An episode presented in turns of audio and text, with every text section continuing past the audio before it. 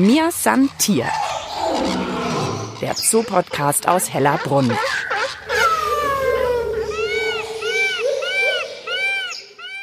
Ich tiger hier vor der Anlage rum, aber nicht beim Tiger, sondern ich versuche irgendwie einen Blick zu erhaschen auf die Steinkreuze.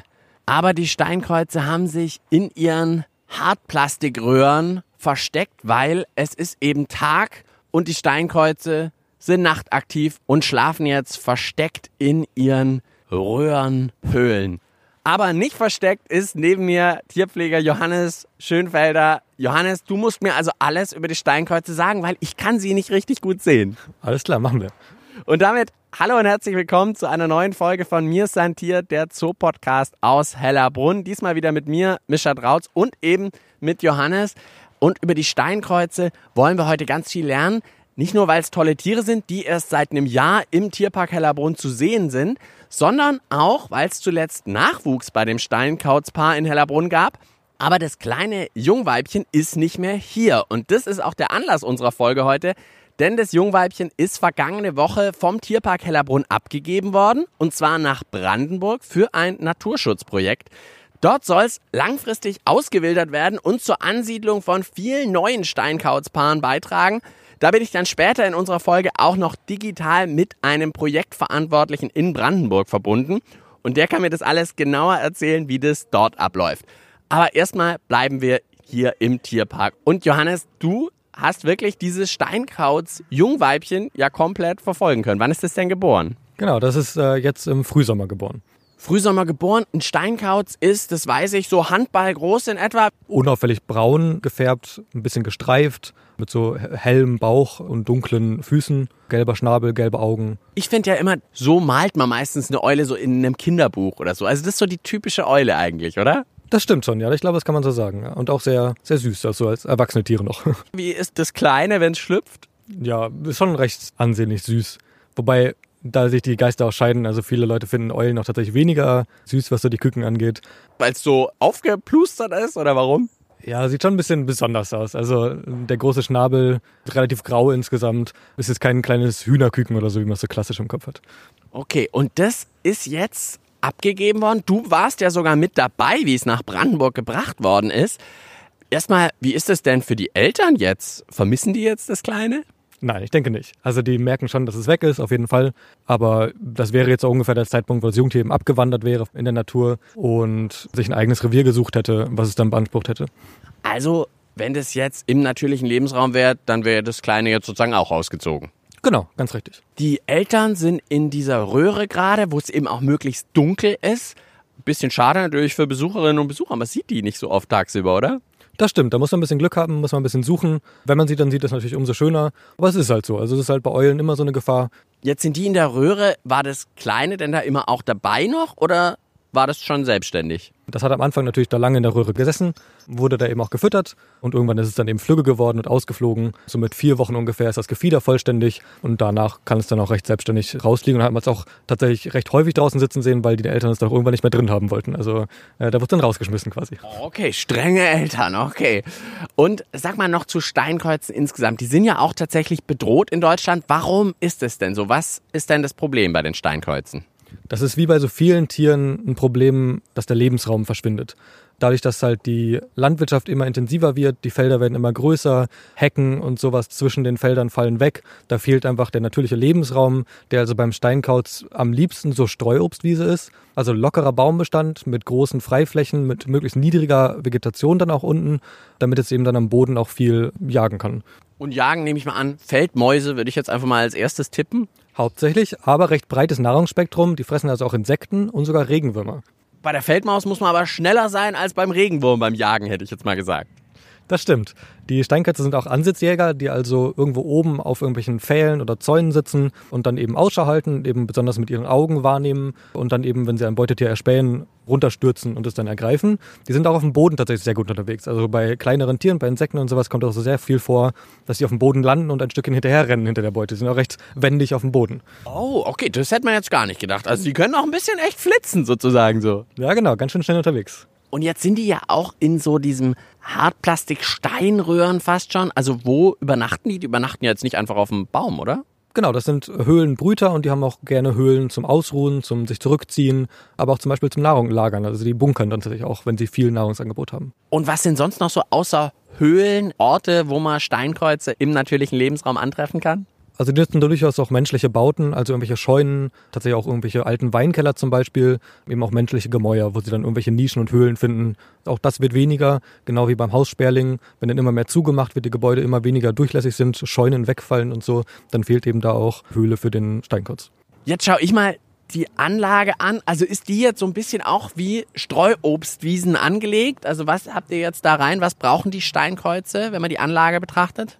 Genau, vom Prinzip her wie eine Streuobstwiese. Von der Strukturierung her, wir haben hier keine Obstbäume drin, aber eben hohe Sitzmöglichkeiten, hohe Sträucher und dann eben unten ein bisschen Gras, freie Fläche, wo der theoretisch jagen könnte, wobei der natürlich auf dem Futterbrett gefüttert wird. Wie so ein kleiner Hocker sozusagen unter der rechten Röhre, wenn man davor steht. Und da kommt dann immer das Futter drauf. Genau, da legen wir auch erst abends, damit es eben nicht den ganzen Tag rumliegt, eben die toten Mäuse oder Küken drauf. Jetzt sind die Steinkreuze gerade alleine in dieser Anlage hinter der alten Fledermausgrotte sind wir übrigens gerade. Da kommen aber auch noch Schleiereule und Rebhuhn dazu, habe ich gehört. Vertragen die sich? Ist das denn eine gute WG? Ja, schon. Also Gemeinschaftsanlagen sind ja immer eine schöne Sache, auch für die Tiere, aber auch zum Anschauen immer. Und da eben hier der Lebensraum sich sehr entspricht, weil eben auch die Schleiereule genau diese Streuobstwiesen gerne möchte und das Rebhuhn dann sowieso, passt das hier sehr gut und die vertragen sich auch. Also besonders dadurch, dass wir ganz normal hier immer die Tiere satt füttern, besteht da keine Gefahr. Wann hat man am besten eine Chance, einen Blick auf die Steinkreuze zu erhaschen? Hast du irgendeinen Tipp? Gegen Abend dann eher. Also wenn es dann langsam dunkel wird. Besonders jetzt im Winter tatsächlich könnte man eher eine Chance haben, dass man die draußen sieht. Und jetzt sag mal bei Menschen ja manchmal, das ist ein bisschen ein komischer Kauz. Wenn der irgendwie so ein bisschen eigenbrötlerisch ist oder so. Ist da was dran? Also sind Kreuze oder so ein Steinkauz auch so ein bisschen komischer Kauz eigentlich? Komisch weiß ich jetzt nicht, aber zurückgezogen auf jeden Fall. Genau. Das trifft dann schon zu. Jemand, der so ein bisschen eher so sein Ding macht. Genau, ja. Mir san Tier. Der Zoo-Podcast aus Hellerbrunn. Diese Folge wird präsentiert von der Stadtsparkasse München, offizieller Partner des Münchner Tierparks Hellerbrunn. Mir ein Tier, der Zoo-Podcast aus Hellerbrunn. Ich bin immer noch mit Tierpfleger Johannes Schönfelder bei der Steinkauzanlage. Und wir wollen ja drüber reden, wie dieses junge Steinkauzweibchen jetzt nach Brandenburg gebracht worden ist für ein Naturschutzprojekt. Da rede ich gleich noch mit einem Projektverantwortlichen. Aber du, Johannes, warst auch selbst in Brandenburg. Ganz richtig. Mit einem Kollegen zusammen habe ich die Kleine hochgebracht. Wir sind also hier morgens gegen acht losgefahren, haben die eben vorher hier eingepackt morgens in eine dunkle Kiste und sind damit der eben nach oben gefahren. Dunkle Kiste, sag mal, muss man das dann auch üben mit der? Also macht man da so wie so ein Training davor? Oder sagt man, naja, es ist dunkel, das Tier ist eh nachtaktiv, tagsüber merkt die das gar nicht so sehr? Ist bei denen eigentlich nicht nötig. Das geht ganz gut, wenn man die mit dem Kescher einfängt. Dann kann man den auch ganz problemlos in die Hand nehmen. Die sind da recht umgänglich. Und dann kommt er eben in seine Kiste und dann wird es eh dunkel und dann stört den das nicht weiter. Weil dunkel ist in der Röhre auch. Also solange es dunkel ist, sind die eigentlich dann ganz gelassen. Genau, das bedeutet für viele Tiere einfach auch Ruhe. Dann, dann kann man eh nichts machen und dann akzeptieren die das so. Und dann seid ihr zusammen also mit Steinkauzweibchen nach Brandenburg gefahren. Ist ein bisschen, glaube ich, 15 Kilometer südlich von Potsdam in etwa.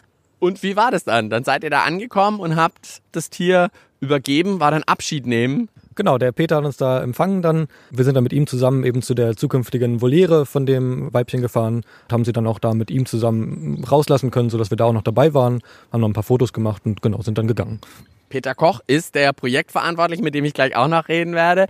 Über das Projekt reden wir also gleich. Trotzdem hier jetzt nochmal, das war einfach lang geplant, das Tier abzugeben? Oder wie kam es zu dem Projekt? Kannst du dazu was erzählen? Also der Nachwuchs kam einigermaßen überraschend für uns tatsächlich, weil die eben erst seit letztem Jahr hier sind. Wir waren also sehr froh, dass es dann sofort funktioniert hat. Und dann schaut halt unsere Zoologie, was man mit so einem Nachwuchs dann eben machen kann, ob andere Zoos Interesse haben oder in dem Fall eben ist man dann eben auf dieses Auswilderungsprojekt gekommen, die tatsächlich aus ganz Deutschland oder sogar aus der Schweiz eben Vögel beziehen. Und da hat man dann eben sich hierzu entschieden, da eben beizutragen. Und wie war das für dich persönlich jetzt so als Tierpfleger? Du hast es ja auch seit der Geburt sozusagen erlebt. War das dann auch irgendwie fast schon schwierig? Okay, jetzt sehe ich die auch nicht mehr? schwierig nicht, im Gegenteil fast. Also es hat Freude gemacht, da beitragen zu können, eben zu wissen, dass sie da zu so einem wichtigen Projekt eben dann beiträgt. ist eigentlich schon ein schöner Gedanke. Mir Santier. Der Zoo-Podcast aus Hellerbrunn. Einfach zu finden und zu abonnieren auf allen gängigen Podcast-Plattformen wie Spotify und iTunes oder auf der Website des Münchner Tierparks hellerbrunn.de. So, jetzt bin ich nicht mehr im Tierpark bei der Steinkauzanlage, sondern sitz vorm Laptop und freue mich, dass ich digital verbunden bin mit Peter Koch vom Landschaftsförderverein Nute Nieblitz Niederung. Was für ein Name, Peter? Jo, ja, schwieriger Name, nicht ganz einfach. Aber schöne Gegend wohl. So 15 Kilometer südlich von Potsdam seid ihr und der berühmte Wannsee, habe ich auf der Karte gesehen, ist auch nicht weit. Genau, Berlin ist nicht weit. Wir sind quasi vor den Toren Berlins. Also bis zum Kudamm äh, schafft man eine gute halbe Stunde, ist man da. Also unser Publikum hier im Naturpark kommt natürlich auch überwiegend, äh, sag ich mal, aus Berlin. Ja. Und jetzt eben auch das Steinkauz Weibchen Jungtier aus der Münchner Tierpark Hellerbrunn ist jetzt bei euch. Und natürlich die erste Frage, wie geht's dem denn? Na, ich hoffe doch äh, sehr gut. er hat ja schon einen Partner. Wir hatten ja schon einen Menschen, was mehrere Tage jetzt allein in der Auswilderungsbarriere war. Und ja, ich denke mal, die sind beide ganz glücklich zusammen. Also das war sofort gleich Date-Zusammenführung sozusagen bei euch. Richtig, richtig. Wir arbeiten ja mit, mit sogenannten Auswilderungsvoyeren. Die Partner werden dann zusammengesetzt in den Voyeren. Die werden praktisch, sagen wir, die werden zwangsverheiratet. Aber das funktioniert bei denen hervorragend. Also gibt es ganz selten mal Probleme. Und die haben sich jetzt auch schon richtig gut aneinander gewöhnt. Die sitzen auch teilweise schon zusammen draußen. Also äh, scheint zu funktionieren. Okay, und wo ist der andere Steinkauz, der männliche Steinkauz? Wo ist der her? Der ist tatsächlich aus der Eifel. Also wir werden ja von äh, verschiedenen äh, Leuten, privaten Züchtern, Tierparks unterstützt und in Nordrhein-Westfalen, in der Eifel, das ist ja eine der Standorte, die noch natürliche Steinkautsvorkommen in Größenordnung haben. Da gibt es dann auch Pflegestationen für Vögel und dann werden auch jedes Jahr verletzte Tiere gefunden. Die werden dann wieder aufgepäppelt und wenn die wieder fit sind, dann sagen die, wir brauchen sie nicht selber unbedingt. Dann geben wir sie auch lieber dahin, wo sie dringender gebraucht werden. Weil es natürlich für uns ganz wichtig ist, wir haben ja noch einen relativ kleinen Bestand, der genetisch nicht so breit aufgestellt ist und da sind wir immer ganz stark interessiert, fremdes Blut hier reinzubekommen. Ja. Und deswegen freuen wir uns auch, dass ihr jetzt auch eingestiegen seid. Bevor wir noch so ein bisschen euer Projekt genauer vorstellen können, vielleicht erst noch mal kurz, wie lebt jetzt das Steinkautsweibchen? Also was heißt denn Auswilderungsvoliere? Also wie sieht es da aus bei euch? Also angefangen haben wir auch mal so, dass wir Jungkäuze aus der Zuchtvoliere genommen haben und dann gleich in vorbereitete Steinkauzkästen an einem Auswilderungsstandort ausgewildert haben, also gleich frei in die Landschaft gesetzt haben. Das hielten wir nicht für optimal, weil es natürlich äh, aus der Barriere raus, der Jungvogel, das ist ein Stress, eine völlig fremde Umgebung. Dann haben uns auch Experten gesagt, also das Beste wäre, ihr wildert ganze Familien aus. Und dann haben wir uns überlegt, naja, wie können wir das machen? Und dann haben wir uns halt äh, diese Methode, wir nennen das Familienauswilderung, ausgedacht. Die ist etwas aufwendig, weil man stellt an einem geeigneten Standort, wo man meint, hier passt der Lebensraum, hier sind die Habitate da, hier müsste die Nahrungsgrundlage gesichert sein für die Käuze stellen wir eine Voyere auf. Wir nennen das eine Auswilderungsvoyere, weil von da aus die Vögel ausgewildert werden. Da kommt dann zum Beispiel, wie euer Kauz jetzt, äh, euer Weibchen wird mit einem blutfremden Menschen zusammen in die Voyere gesetzt. In der Hoffnung, dass sie sich gut verstehen, sich dann verpaaren. Äh, insofern ist jetzt der Zeitpunkt auch sehr gut, weil Oktober, November ist schon so ein Herbst bald. Wenn die dann erfolgreich hoffentlich gebrütet haben, im kommenden Sommer wird die Voliere dann einfach geöffnet und die ganze Familie kann dann frei entscheiden, wann gehe ich raus und wo gehe ich hin. Sag noch mal kurz zu dem ehemaligen Hellerbrunner Steinkautsweibchen. Wie geht es denn da jetzt weiter? Also du hast gesagt, auf Dauer hoffst du die Auswilderung dann praktisch so im Sommer oder wann hofft ihr, dass da eine komplette Auswilderung geschieht? Äh, je nachdem, ob sie zeitig brüten oder später brüten, aber sagen wir mal so Ende Juni bis Ende Juli sind die Jungvögel flügge. dann wird die Voliere geöffnet. Und ja, wir sind ja gespannt, wie sich das äh, bei den Pärchen entwickelt. und wie werden die jetzt gerade versorgt? Also die werden jetzt, solange sie in der Voliere sind, ja weiterhin gefüttert, nehme ich an. Und dann wird es dann weniger, wenn die Voliere offen ist? Ohne ehrenamtliche Unterstützer, die wir auch haben, wäre das so in der Form gar nicht machbar. Hofeigentümer oder Landwirte, die ihre Flächen bereitstellen, die sagen, okay, ihr könnt bei uns eine Voliere hinstellen. Wir versorgen auch äh, die Tiere, solange das notwendig ist und das ist jetzt auch so. Die Voliere in Buchholz, die ist auf einem Alpaka-Hof und wird dort betreut. Und wir stellen natürlich, wenn wir die Voliere dann öffnen, wird die Fütterung nicht sofort eingestellt. Wir machen da auch so eine Übergangsphase. Wir stellen dann auch äh, Wildkameras äh, an der Voliere auf, um so ein bisschen zu beobachten. Müssen ja dann auch das Jagen ein bisschen üben. Ja, wenn es möglich ist, versuchen wir auch mal Lebendnahrung zu füttern dann, also Mäuse in die Volieren zu setzen. In der Regel haben wir beobachtet, klappt das aber auch äh, ungeübt. Also das ist äh, genetisch wirklich vorgeprägt, auch wenn die keine Lebendnahrung bisher gekriegt haben. Also sowohl die Jungvögel als auch die Altvögel, die sind durchaus dann in der Lage, sofort auf lebende Beute zu gehen. Wenn die dann die Volieren verlassen und außerhalb im Revier passt alles, also die finden genug Nahrung, dann ist die Wahrscheinlichkeit auch sehr hoch, dass die auch da bleiben. Und das zeigen auch unsere Erfahrungen. Ich habe irgendwo gelesen, ihr habt das Ziel, 150 Brutpaare anzusiedeln. Naja, 150 ist ein bisschen hochgestochen. Unser Ziel ist jetzt 100. Aus dem Grund, wenn man sagt, ab 100 Brutpaare ist eine Steinkauzpopulation auch in der Lage, aus sich selbst heraus äh, sich dann zu erhalten. Ja? Also man muss dann nicht mehr zusätzlich äh, auswildern. Das schaffen die dann durch eigene Reproduktion, äh, können die dann die Verluste ausgleichen.